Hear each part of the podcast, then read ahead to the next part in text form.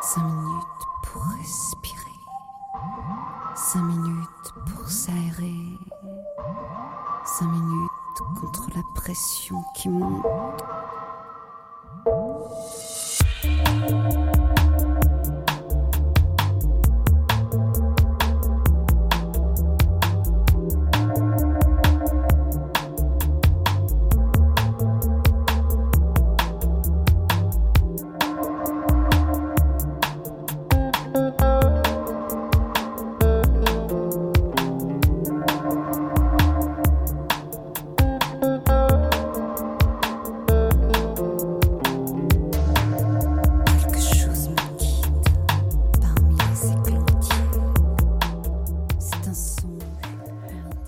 Bonjour, vous êtes sur Aligre FM dans Respiration avec moi, Louise Vertigo, 93.1 à Paris. Alors aujourd'hui, euh, c'est un thème sur euh, une autobiographie spirituelle, donc euh, une rencontre avec le journaliste et documentariste Guido Ferrari pour la parution d'un long voyage aux éditions Mama. Euh, Donc cette émission, je l'ai enchâssée euh, de perles musicales de d'Alice Coltrane euh, pour vous rendre hommage, Guido, une programmation hautement spirituelle. Alors on, on commence par écouter le morceau Shivaya de l'album Transcendance.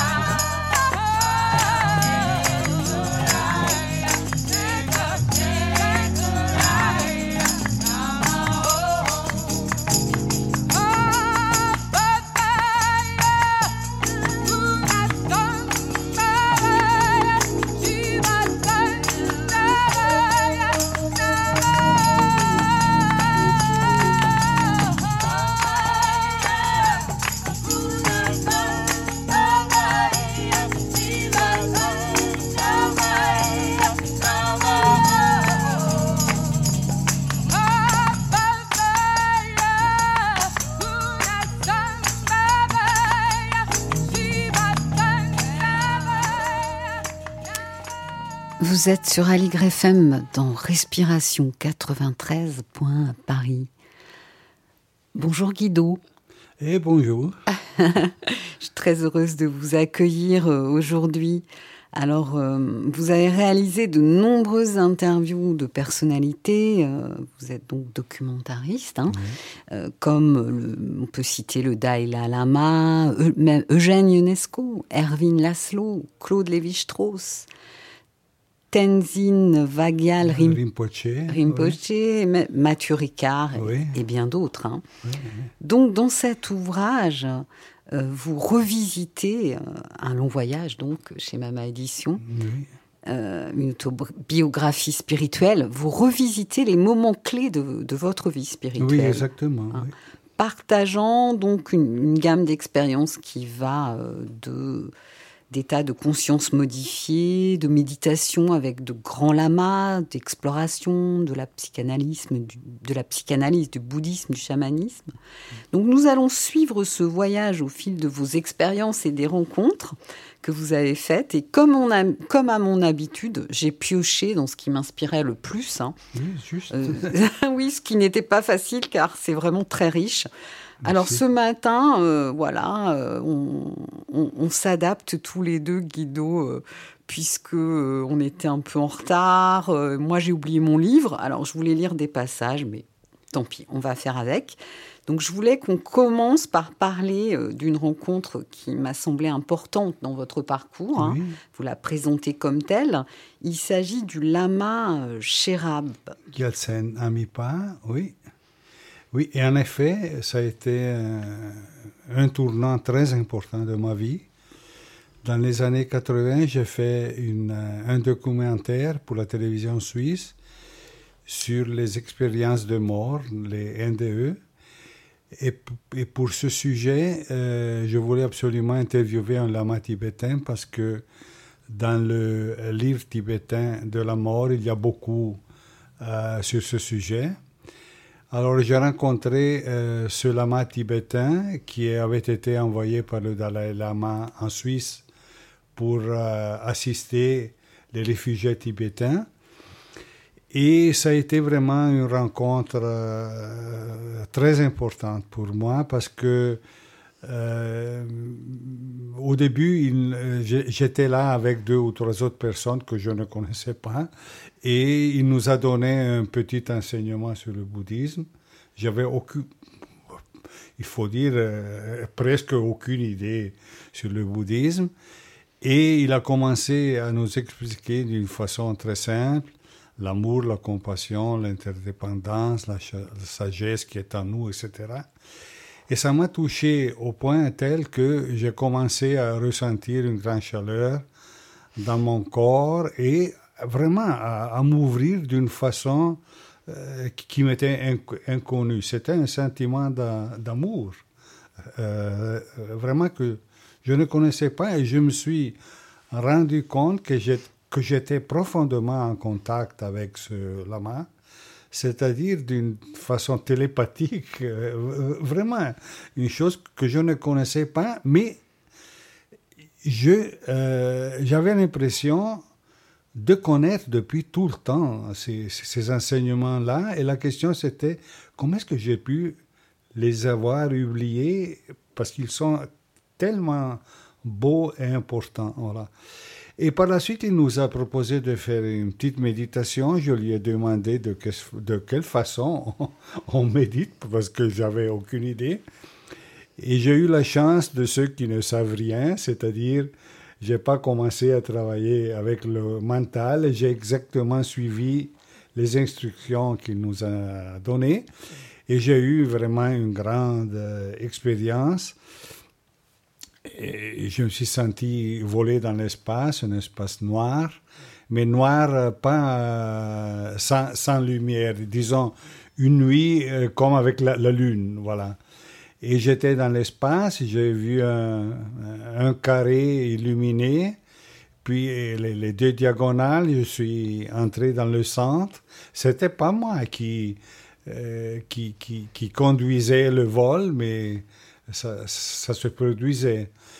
Et après euh, être, entré dans le point euh, des, deux, diagonales, je me suis retrouvé dans un nuage blanche. je, suis, je me suis déplacé sur la gauche, je ne sais pas pourquoi.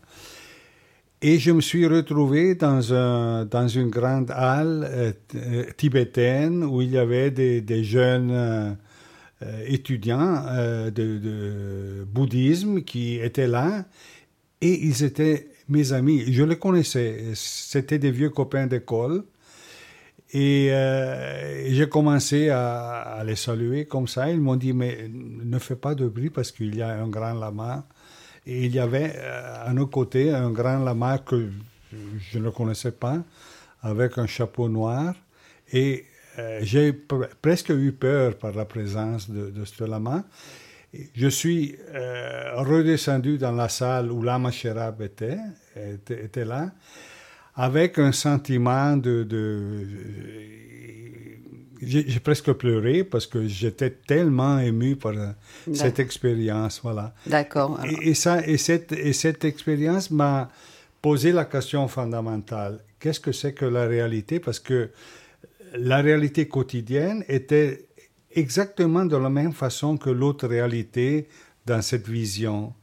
Alors, qu'est-ce que c'est que la réalité? Que sommes-nous? Qu'est-ce que ça signifie tout ça Voilà? Très bien. Donc voilà, on, démarre par une, expérience très forte. Alors, par rapport à ce lama, une très forte, euh, il pratique, je m'appuie sur le livre, une méthode de méditation qui consiste à observer les pensées, les sensations, et euh, donc, il parle de toucher l'impermanence des choses. Et je cite très précisément cette phrase qui m'a touchée Vivre la vie comme si nous dansions avec des individus et des choses qui viennent et puis s'en vont. Ça, j'ai trouvé ça très beau. Et je voudrais aussi. Euh, parler de ce passage que je voulais lire, puisque j'ai oublié mon livre, je ne pourrais pas le lire, mais à un moment où vous le revoyez, parce que vous allez nouer vraiment une relation avec lui durable, euh, vous, vous racontez qu'un jour, euh, il, sent le lotus. C'est-à-dire qu'il se prépare à votre venue et que, puisque c'est vraiment une expérience qui concerne le corps-esprit, eh bien, euh, il, sent bon. Oui, il faut dire que, disons, le, le, le, chemin de ce lama, est, le sentier de ce lama est le sentier de l'amour, non? Mm. Et euh, danser avec la vie, comme vous venez de dire avant, c'est justement ne pas s'attacher aux choses, mais danser avec dans, une, euh, dans un esprit de joie, de liberté, sans sans s'attacher aux, choses. Mm. Ce lama avait euh, développé une euh, présence telle, une liberté intérieure telle qu'il pouvait manifester cette euh, pureté comme le parfum d'un lotus. Alors j'étais chez lui en visite dans son couvent à Rikon, tout près de Zurich, et j'étais dans sa chambre. Et parce qu'on euh, devait faire une méditation comme enseignement au, fond, je m'assois assis là et, et, je ressens un parfum de, lotus euh, extrêmement bon. Et euh, stupidement, j'ai cherché partout la, petite, la petite bouteille avec le parfum. Et, je lui ai demandé, mais, mais, qu'est-ce que c'est que ce parfum? Et il m'a dit tout humblement, je me suis préparé pour vous. C'est lui qui, qui émanait ce parfum de lotus, c'est l'une des CD des, des, des, grands maîtres, non? comme la télépathie, mm. la, la, clairaudience et mm. beaucoup d'autres choses. C'était vraiment un grand, un grand maître. J'ai bien compris, oui. Alors, pour finir, euh, en tous les cas, sur, à parler de ce personnage, parce que nous allons nous en avons bien d'autres à évoquer, mais alors euh, aussi une autre chose qui m'a frappée, dans le bouddhisme, et vous écrivez que ce, genre de maîtres très accomplis, en fait, hein, manifestent, peuvent manifester leur corps d'arc-en-ciel. Bon, ça c'est un- une chose vraiment très particulière du, bouddhisme et qui euh, se présente seulement chez, quelques-uns de ces grands lamas qui cherchent ça. Pas tous les grands lamas euh, au moment du, de l'abandon du corps, de, de la mort, disons, du corps, Oui. euh, euh, vivent ça. Mais il y a des lamas qui, au moment de la mort, justement, puisqu'ils sont très purs, ils se retransforment en, en lumière. Non, On vient de la lumière, on, on reçoit un corps, et à la fin, puisqu'ils ont pratiqué beaucoup, ils redeviennent lumière et ils laissent dans la, dans la chambre où, ils se trouvent seulement les ongles et, et les cheveux, mais le corps est dissous dans la lumière, on voit des arcs-en-ciel, etc. Si je peux encore ajouter un, un petit mot, Oui. Euh, la vision du, bouddhisme euh, pour ceux qui touchent le corps n'est pas le corps n'est pas formé par des éléments physiques, la table des éléments de la chimie que nous connaissons. Tout est conscience. Tout est état de conscience. Alors, le corps est une composition de différents états de conscience qui se matérialisent, qui deviennent toujours plus euh, lourds et se matérialisent dans un corps. Alors, par exemple, l'état de conscience euh, euh, de- disons, d'être concret, c'est l'élémentaire. L'élément de liberté, c'est l'élément air.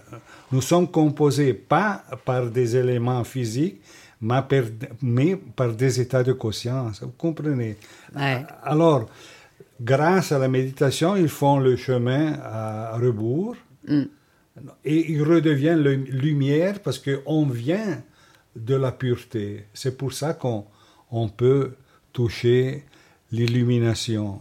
C'est très très beau. Voilà. Alors, euh, on- ça, ça nous inspire tout de suite une belle pause musicale, toujours avec Alice Coltrane et un morceau spirituel qui s'appelle Shiva Shiva. Il est extrait de l'album Kirtan Turiya Sings.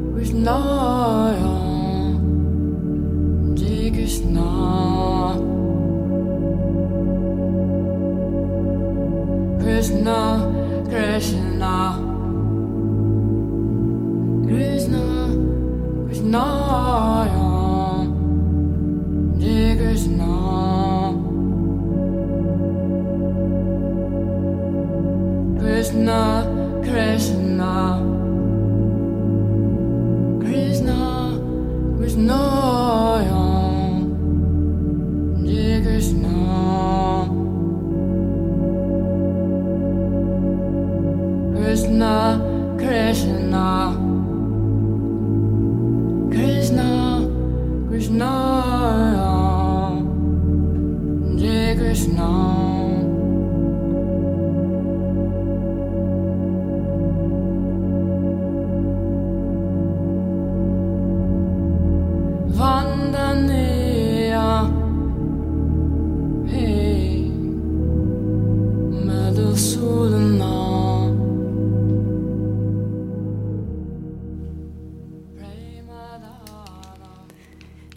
sur Aligre FM 93.1 à Paris. Je suis aujourd'hui en compagnie de Guido Ferrari pour la parution de son ouvrage Un long voyage, une autobiographie spirituelle parue aux éditions Mama.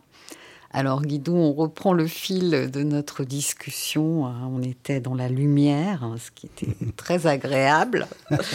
Et euh, est-ce que peut-être vous pourriez nous parler maintenant euh, de vos expériences, euh, comme par exemple celle de l'apparition d'un hibou sur votre table de travail oui, non, ça, ça oui, c'est quelque chose de très bizarre, mais qui, a été vraiment très important. À ce moment-là, j'avais 23 ans peut-être. J'étais en, analyse, j'ai fait une analyse freudienne qui est devenue didactique par la suite. Et euh, alors j'avais un training à, me souvenir des rêves et de, à, les observer. J'ai développé un- une certaine capacité de faire aussi des rêves lucides. Mais euh, un, jour, je me souviens que j'étais dans ma chambre, j'étais allongé sur mon lit et tout à coup, je vois les yeux ouverts, je vois un hibou sur, euh, sur ma table. Et je me suis dit, mais qu'est-ce que c'est que ça non? Évidemment, j'ai fermé les yeux en pensant que euh, ça, aurait disparu, que c'était euh, une, une image, non, comme dans un rêve.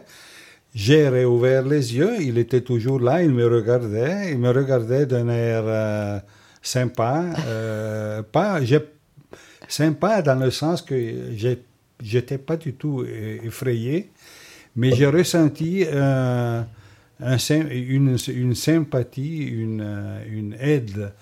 Et j'ai compris qu'il y a une autre réalité qui est aussi, aussi vraie que la nôtre et qu'on on peut communiquer parce que j'étais dans un moment de difficulté intérieure, alors de, où on est un peu aveugle, non, euh, vis-à-vis des émotions, des- des- de, de- de la vie, et un hibou a la capacité de voir pendant la nuit. Alors il m'a dit, ouvre les yeux, mais pas les yeux physiques, ouvre les yeux du cœur, et comme ça tu pourras comprendre la vie. Voilà. Ça a été un, euh, au fond une initiation pour ce que pour des expériences que j'ai fait bien euh, plus tard dans le chamanisme parce que dans le chamanisme il y a tout, on, pratique des rencontres avec les animaux de pouvoir et ce hibou est un animal de, de pouvoir qui s'est manifesté spontanément. Un nom god, euh, on dirait un nom god dans le chamanisme de Mongolie?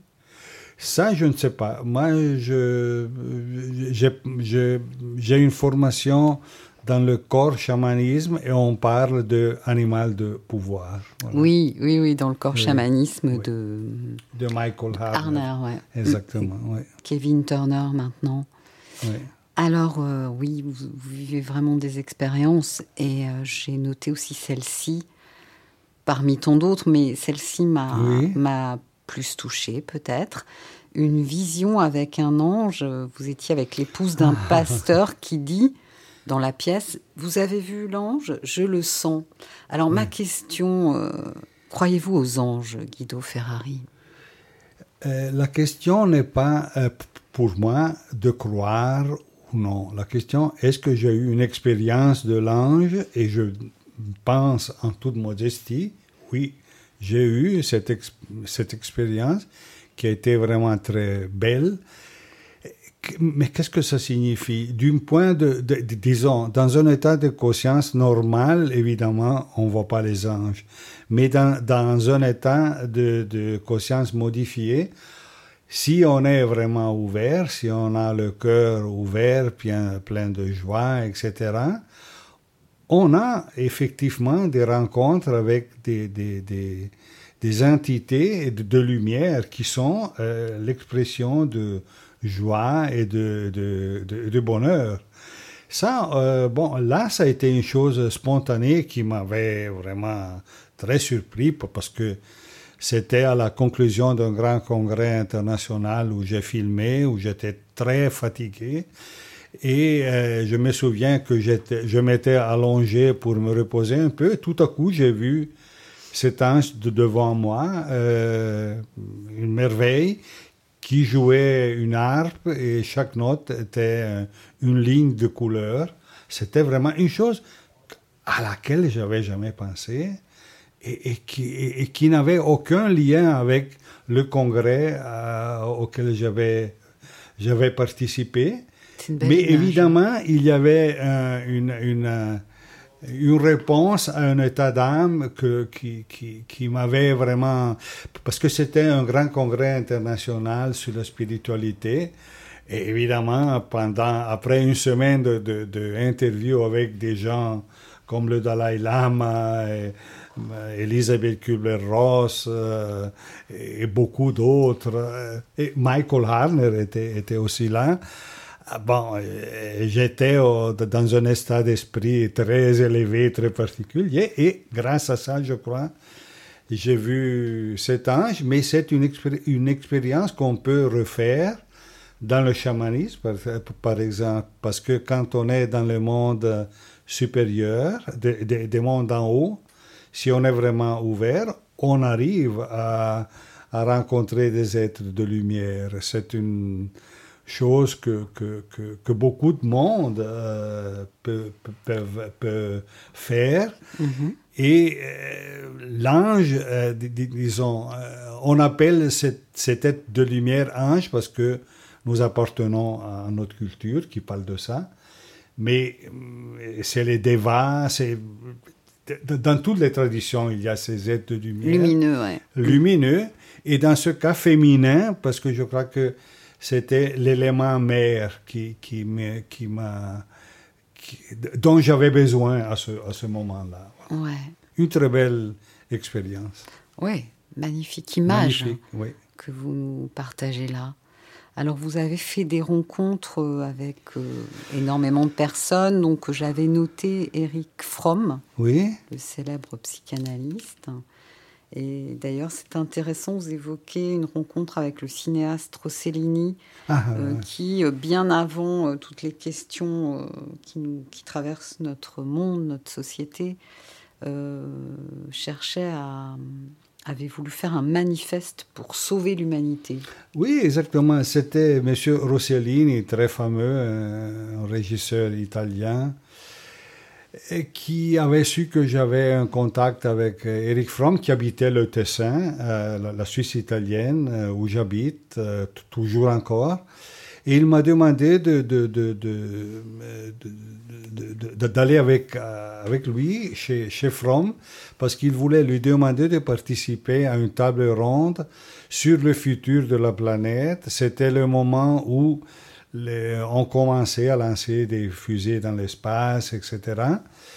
Et Fromm a été, euh, dans cet euh, entretien, il a été vraiment très intéressé par le sujet, mais à un certain moment, il a demandé à Rossellini qui sont les autres participants. Et Rossellini a dit, euh, parmi les autres, Herbert Marcuse, qui était le grand philosophe de la, des mouvements des jeunes aux États-Unis. Et Fromm, il a dit non, merci beaucoup, euh, je respecte votre, votre projet, mais Marcuse, euh, je ne partage pas du tout son avis parce que il n'est il, il pas pour la vraie libération intérieure des, jeunes, mais pour tout, pour mais au fond, pour, pour un conformisme. Bon, on peut partager ça ou pas ou non, mais en tout cas, Rossellini a dû, a, a dû encaisser, Ah ouais. a dû accepter ça et, il a dû renoncer à Eric Fromm. voilà. D'accord, Oui, ouais, oui. c'était une anecdote, Oui, euh, une très, anecdote. très intéressante. Ouais. Et euh, donc là, j'avais noté un passage à lire sur Karl Popper, mais Ah. je l'ai, je l'ai, euh, comme je n'ai pas, j'ai oublié le livre ce matin. Oui. Euh, donc peut-être avant de d'aborder, euh, vous pourrez peut-être nous dire quelques mots. Vous allez y réfléchir. Euh, on va faire, on va écouter un autre morceau d'Alice Coltrane, Journey at Sachinananda, de l'album du même nom. Et on se retrouve ensuite. Guido, vous nous parlerez, vous nous direz quelques mots sur votre rencontre avec Karl Popper. Oui, très bien.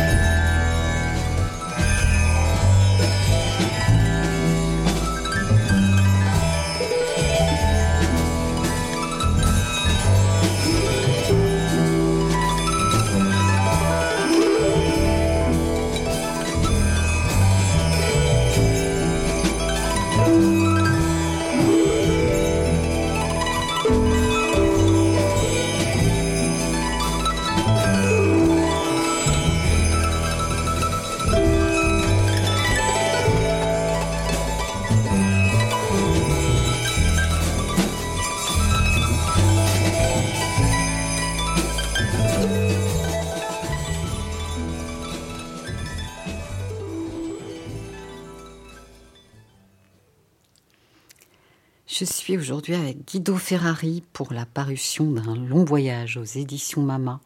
Alors Guido, on, parlait des, rencontres assez exceptionnelles que vous avez faites tout au long de votre vie, euh, tant sur le plan spirituel que scientifique. Dites-nous quelques mots sur Karl Popper. Oui, Karl Popper euh, euh, a été un, un tout, tout grand philosophe du siècle passé.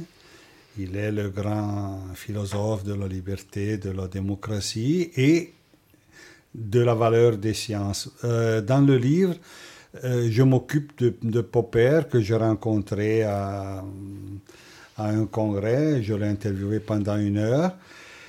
Dans le livre, je m'occupe surtout de la position de Popper vis-à-vis de la valeur des sciences parce que euh, pour les gens d'aujourd'hui, malheureusement, la science est presque devenue un acte de foi. Les gens pensent c'est la science qui a dit ça et comme ça, ça c'est réel, ça c'est vrai. Mais c'est pas du tout comme ça. Popper dit la science est tout, tout simplement une, une, une hypothèse qui a trouvé des preuves, mais jusqu'à la prochaine fois où il y aura d'autres euh, preuves, d'autres questions. Alors, ce la, la, la science n'est pas en mesure de donner des réponses sûres et définitives. C'est toujours euh, euh, relative, non? Alors, il faut accepter ça. Il faut accepter que nous sommes toujours dans une situation de doute, de recherche de la, de la vérité. C'est notre, c'est notre vie, c'est la vie. Si on reste attaché à, à, à, des vérités en les, en les euh, prenant comme solides, on devient dogmatique, on ne change plus et on est dans la souffrance parce que la vie change tout le temps. Alors il faut accepter le changement et vivre avec le changement. Voilà. C'est très juste, c'est une parole d'une grande sagesse. Oui, oui. Effectivement, je pense que le... Popper était un grand, mais il a répété ce que tous les grands philosophes ont dit, n'est-ce pas? Je pense que nous sommes attachés à, à être rassurés euh, par la science précisément parce qu'on vit euh, dans quelque chose de dans une incertitude la condition oui, parce humaine que la vie elle est très compliquée évidemment c'est naturel de s'attacher à, Tout à, fait. à des choses oui.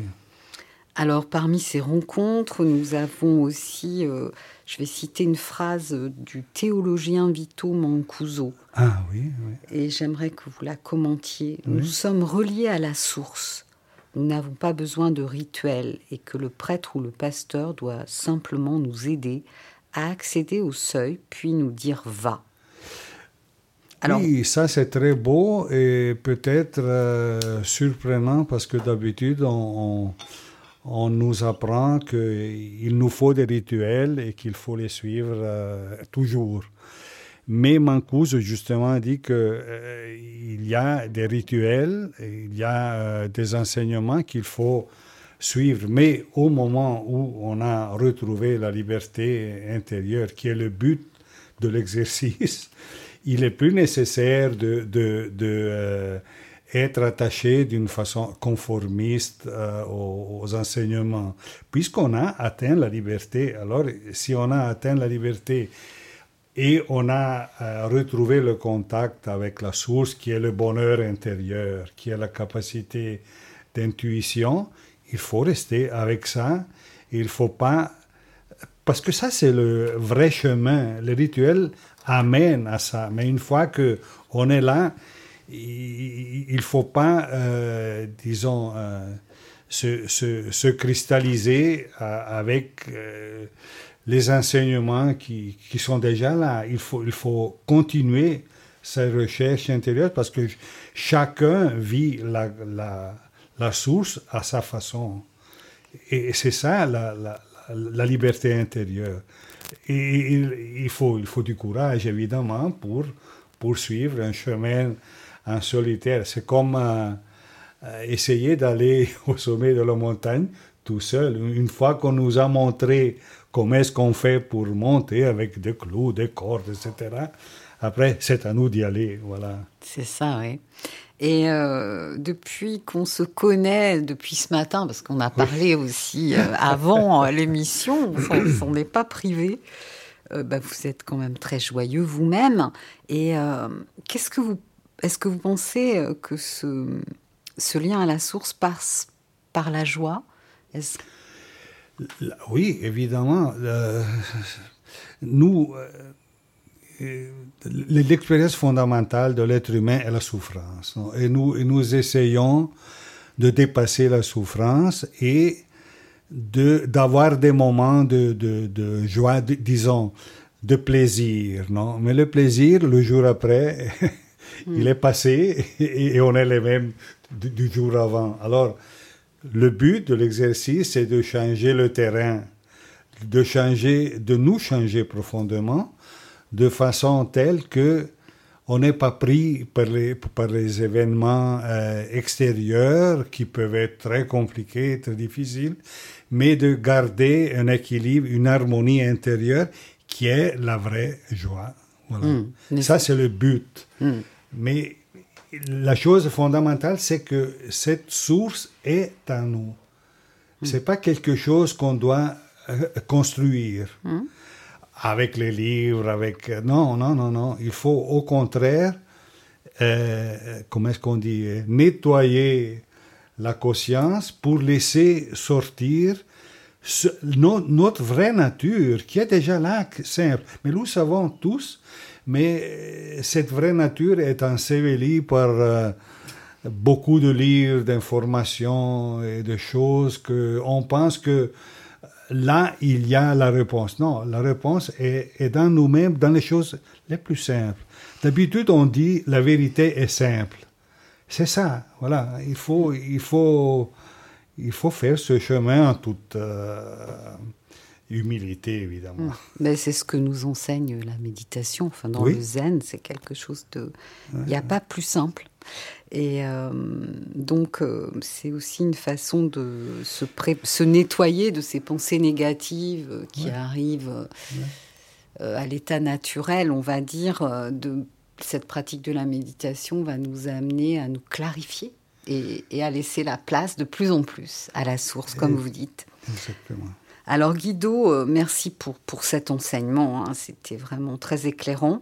Et je voudrais vous entendre encore euh, nous dire un mot sur euh, la partie, on va dire, euh, scientifique, c'est-à-dire Erwin Laszlo, philosophe des sciences, nous parle de l'harmonie qui relie tout. La physique quantique parle d'ordre implicite. Et on nomme cela en langage spirituel Dieu, Dao, conscience cosmique.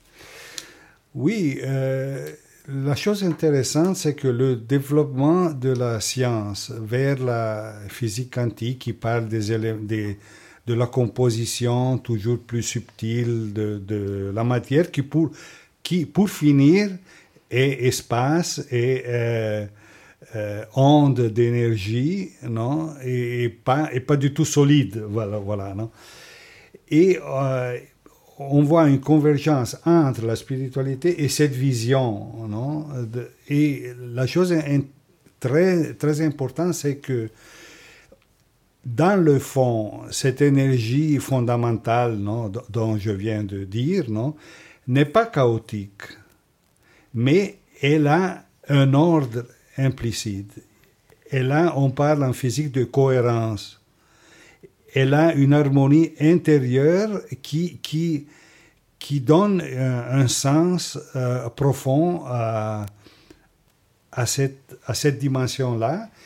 Et la- la physique quantique parle de cohérence, la spiritualité parle d'amour. L'amour est aussi être cohérent avec soi-même.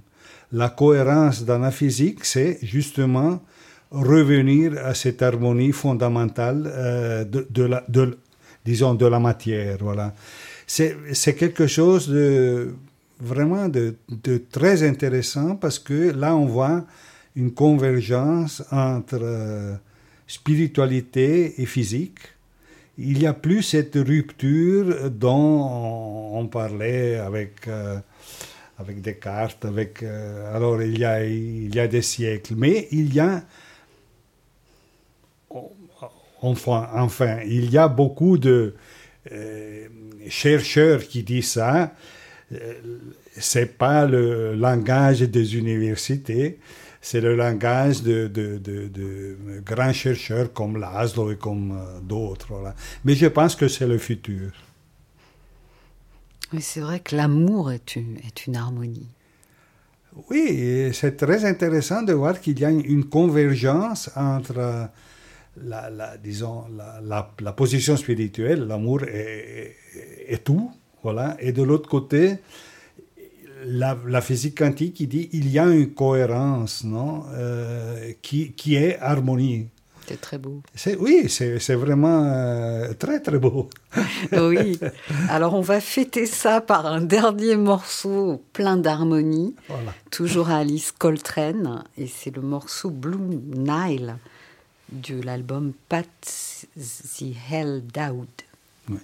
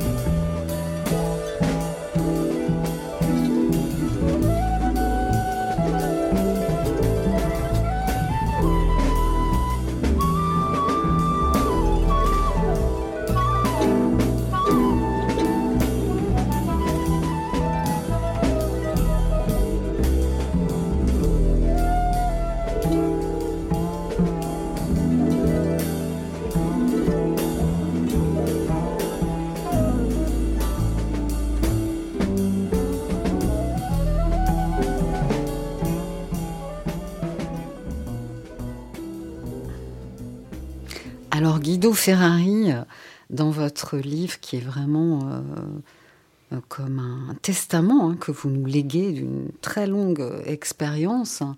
Euh, je ne sais pas si le mot est très juste, mais bon, voilà, c'est- Non, non, non, non. c'est vous voyez dans l'idée de transmettre, quoi, Oui, voilà. oui.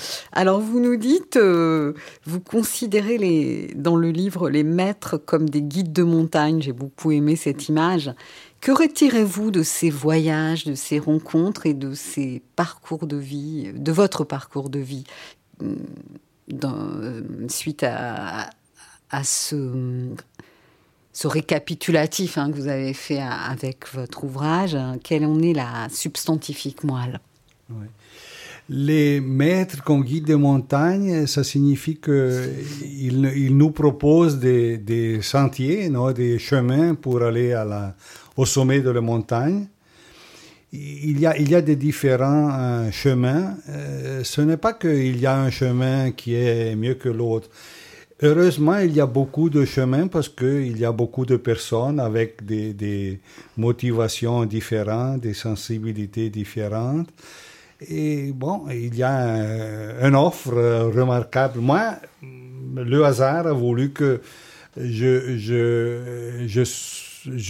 sois touché par le bouddhisme, au début au moins. Euh, après, j'ai développé d'autres choses. Mais il y a d'autres chemins qui sont aussi autant importants. Mais je pense que le, le sommet qu'on veut atteindre est le même. Une fois qu'on est là-haut, euh, ce n'est pas qu'on est bouddhiste ou taoïste ou, ou d'autres choses. On est tout simplement des êtres euh, humains et sans étiquette. Euh, on a retrouvé notre euh, vraie nature qui est au-delà des, des étiquettes. Des, des- Voilà. Et la, la grande question que vous m'avez posée est après ce long chemin, euh, où en êtes-vous? Bon, alors, euh, sûrement, je n'ai pas découvert la, la vérité. Je suis toujours en chemin. Le chemin n'est pas, pas, pas terminé. Mais euh, quand même, j'ai développé euh, une certaine euh, ouverture, une certaine intuition, une certaine capacité d'amour, une certaine félicité, je me sens bien, voilà. J'ai pas la prétention de faire des choses inouïes, je suis très content d'aller me promener dans la forêt ou aller au lac, être avec des copains, et surtout faire du bien, pa- parce qu'en faisant du bien, on est bien. Et au-delà des, des, des, des grandes théories et des grands mots, la, vraie euh, chose importante, c'est être conscience, conscient dans le présent, être ici et maintenant, parce que quand on est dans cette dimension-là, on est vraiment dans l'harmonie intérieure et on aime, parce que aimer, c'est vraiment le chemin. C'est une très belle conclusion. En tous les cas, votre belle présence lumineuse a irradié euh, de sa clarté euh, notre studio aujourd'hui. Je Merci beaucoup. Je me réjouis euh, que mon instinct m'ait amené à. Mon instinct est aussi euh, le, le talent des éditions Mama. Il faut dire qu'ils ont Oui, quand même de très sont- bons auteurs. Ils sont très Mais- gentils. Mais voilà, j'ai eu l'instinct de, de vous inviter et puis surtout j'ai apprécié le livre. Je le recommande chaleureusement à, à nos auditeurs. Vous êtes sur Aligre FM dans Respiration 93.1 à Paris. Alors on se retrouve le 18 novembre pour un thème sur la permaculture et la respiration de la terre. C'est une rencontre avec Raymond Olbrich pour la parution de Sol vivant, paroles vivantes chez l'originel. Euh, Donc Raymond Olbrich est un moine zen.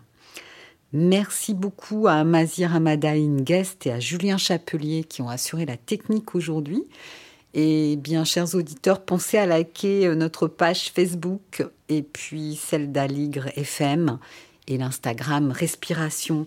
Je vous souhaite une très agréable journée, une très agréable semaine. À bientôt. Cinq minutes pour respirer. Cinq minutes pour s'aérer. Cinq minutes contre la pression qui monte.